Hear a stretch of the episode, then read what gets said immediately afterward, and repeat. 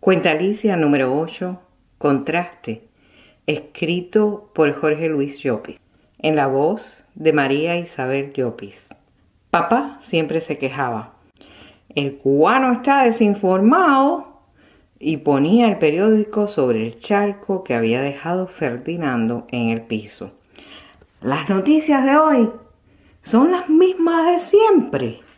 Su voz gruesa asustó al dueño del charco que comenzó a ladrar. Papá soñaba con un país libre. En la isla nada pasa y si pasa, solo lo sabe el gobierno. Soñaba con la libertad de prensa y su dedo apuntaba al norte, donde ahora estoy, tratando de nadar en el tsunami de las palabras. Veía a la Alicia de antes, raquítica de noticias, y la de Miami, obesa, ingiriendo opiniones, hechos, datos y trozos de vida en una colmena de mensajes.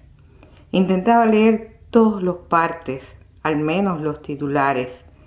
Miss Storm nos aconsejaba practicar el idioma inglés de esa manera. Por suerte, mi instrucción comenzó temprano. Con mamá, las palabras sonaban de una manera y se escribían de otra. En cambio, con papá la escritura y el habla coincidían. Las vocales de mamá eran muchas, alrededor de catorce. Las de papá solo cinco, que me las aprendí en un dos por tres, con la tonadilla A, E, I, O, U. El burro sabe más que tú. A veces usaba la palabra de un idioma en el otro y ambos tutores me decían, si te montas en la carretera, respeta las sendas, evita que el carro zigzaguee y no tendrás accidentes de comunicación. Pese a que seguía las leyes del tráfico idiomático, muchas veces me cambiaba de línea y mis queridos policías me ponían multas. Con el tiempo fueron menos los percances y ahora mi cerebro conduce a la perfección. Si se monta en un carril, sea el de español o inglés, se mantiene derecho. Sin embargo, había sonidos que se dibujaban en mi mente. Woof, woof era sin dudas un perro, pero wow, wow era un bebé llorando. Cuando llamaba a Ferdinando, woof, woof, jamás lo entendió, a diferencia del perro que vi hoy en la calle, que movió la cola del juicio. Los titulares pasaban delante de mis ojos. El coronavirus salió de China. El coronavirus fue creado en un laboratorio. El coronavirus fue inventado por el Partido Demócrata. El coronavirus es un engaño de fake news. El coronavirus ha matado a más negros que blancos. Esta última nota me apretó el pecho. Apenas podía respirar. A diferencia de las otras, seguí leyendo hasta el final. Muchos afroamericanos mueren en los barrios más pobres de New York. También los médicos y enfermeros negros que trabajan en los hospitales de esas barriadas. Mi corazón palpitaba como un tambor. Busqué más datos en Google y encontré tanta información sobre la pandemia que me acordé de papá y su deseo de tener prensa libre.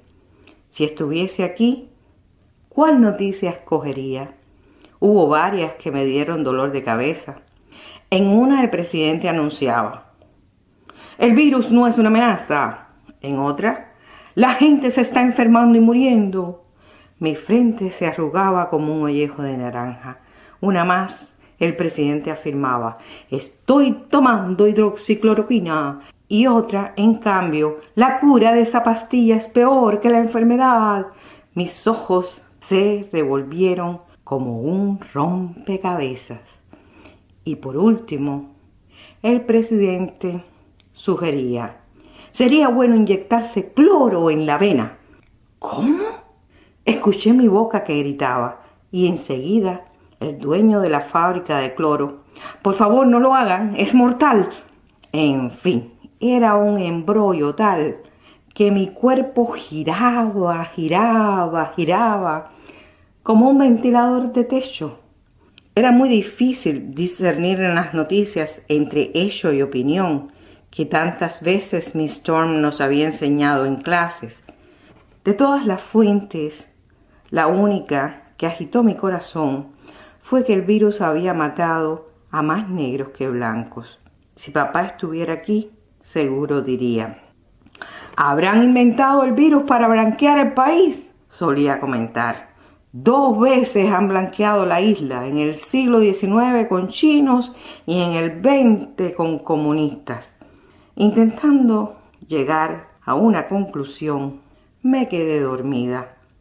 La Alicia del libro apareció en sueños y empezó a sentirse incómoda. Aún no había tenido ningún problema con la reina de corazones, pero sabía que podía suceder en cualquier instante. Y entonces pensaba, ¿qué será de mí? Aquí todo lo arreglan cortando cabezas. Lo extraño es que todavía quede alguien con vida. En la duermevela murmuré, qué suerte que en este mundo no haya una reina como esa. Postecé y me dejé llevar por las olas del sueño.